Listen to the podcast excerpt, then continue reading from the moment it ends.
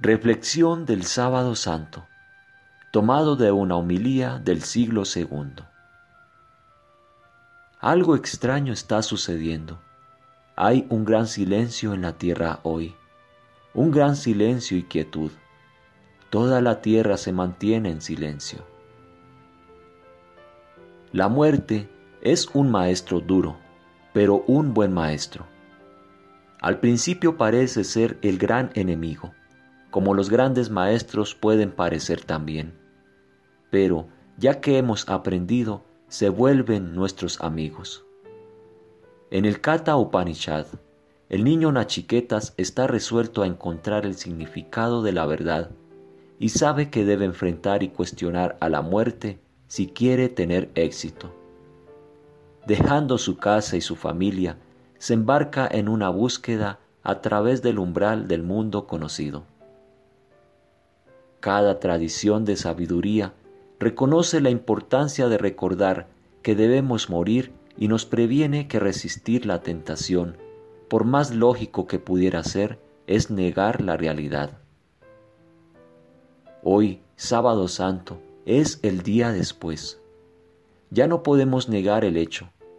Enfrentándonos a esto, aprendemos también el significado del silencio. No hay nada más silente que la muerte. No solo eso, sino que llegar al silencio es morir a nuestro yo. La única manera que hay de acercarnos a la dimensión de lo divino es a través del silencio de nuestras facultades. No hay plataforma de observación en la que se pueda refugiar nuestro ego para decir cuánto silencio hay aquí. ¿Qué es estar muerto? Los vivos no podemos saber atisbamos con cierto grado de miedo que nuestro cuerpo no es propiedad privada. Vivir con esta incertidumbre hace que la contemplación se vuelva inevitable. De otro modo, construimos falsas certezas y seguridades que le roban a la vida su dignidad y alegría. En la meditación, el trabajo del silencio, todas nuestras ideas sobre Dios se vuelven obsoletas.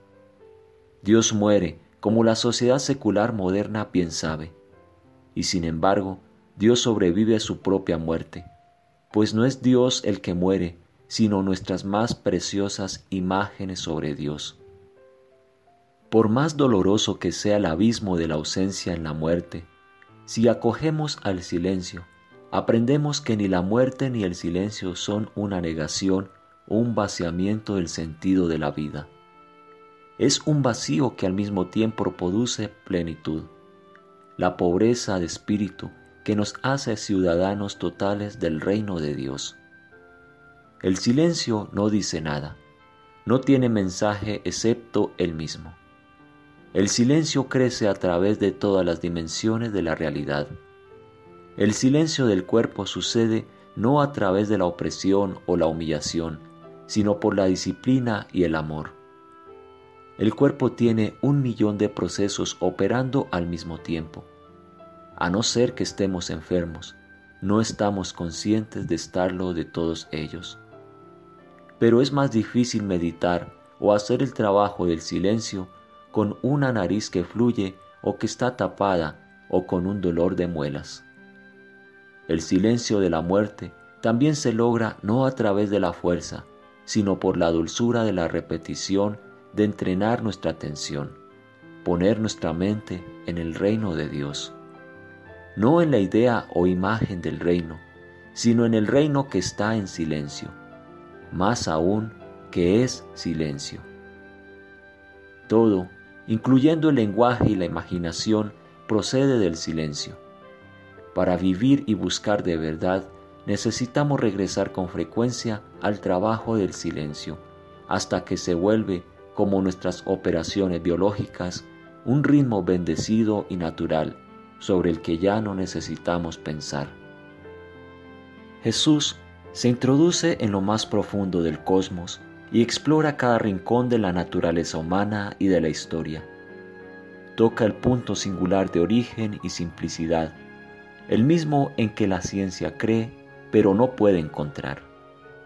El sábado santo es la celebración de la quietud universal, en el corazón de la realidad.